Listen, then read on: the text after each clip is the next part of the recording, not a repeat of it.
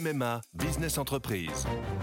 Sandrine, qui dirige une entreprise de conseil, a pris une décision. Oui, cette année, c'est décidé pour ma vie pro et ma vie perso, c'est MMA. Pardon, mais ce ne sont pas les mêmes besoins. Pas les mêmes besoins, mais le même agent MMA qui me connaît bien. Disponible et à 5 minutes de chez moi, je sais que je peux compter sur lui. C'est décidé, c'est MMA. L'éditorial du Figaro. Un visage pour l'Europe par Philippe Gély. Les diplomates le savent, un bon compromis est un accord qui laisse toutes les parties également insatisfaites.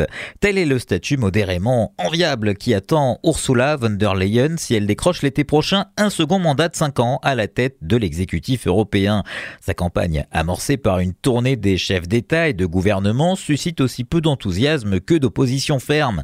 Les 27 se préparent à la reconduire à la présidence de la Commission pour des raisons de cuisine interne. La prime au sortant, l'absence alternative tentante et un penchant coupable pour les plus petits dénominateurs communs. Est-ce une catastrophe? Dans le rond de la lourde machine communautaire, une chef d'administration à poigne, exécutante, sensible aux pressions des États membres, sait se faire apprécier des capitales.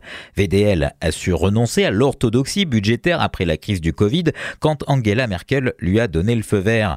Elle a fini par entendre Emmanuel Macron sur le classement du nucléaire parmi les énergies neutres. Elle rétropédale aujourd'hui face à la colère des agriculteurs et l'inquiétude des entreprises sur le sac de normes du pacte vert. Il lui faudra encore muscler la réponse de l'UE aux défis migratoires, soutenir l'essor des industries de défense et proposer des réformes politiques indispensables avant tout éventuel élargissement. On reproche à Ursula von der Leyen un manque de vision, un atlantisme excessif et un mode de fonctionnement clanique isolé à Bruxelles avec une poignée de conseillers allemands.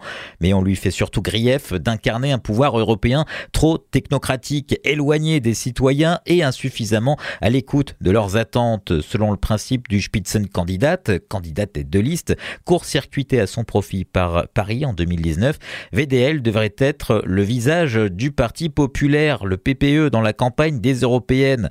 Or, elle a déjà réussi à le diviser. LR en France jugeant impossible de la soutenir. L'ancienne ministre chrétienne démocrate allemande doit garder à l'esprit que la poussée annoncée de l'extrême droite et des populistes au scrutin de juin peut encore faire dérailler le scénario écrit d'avance de sa reconduction.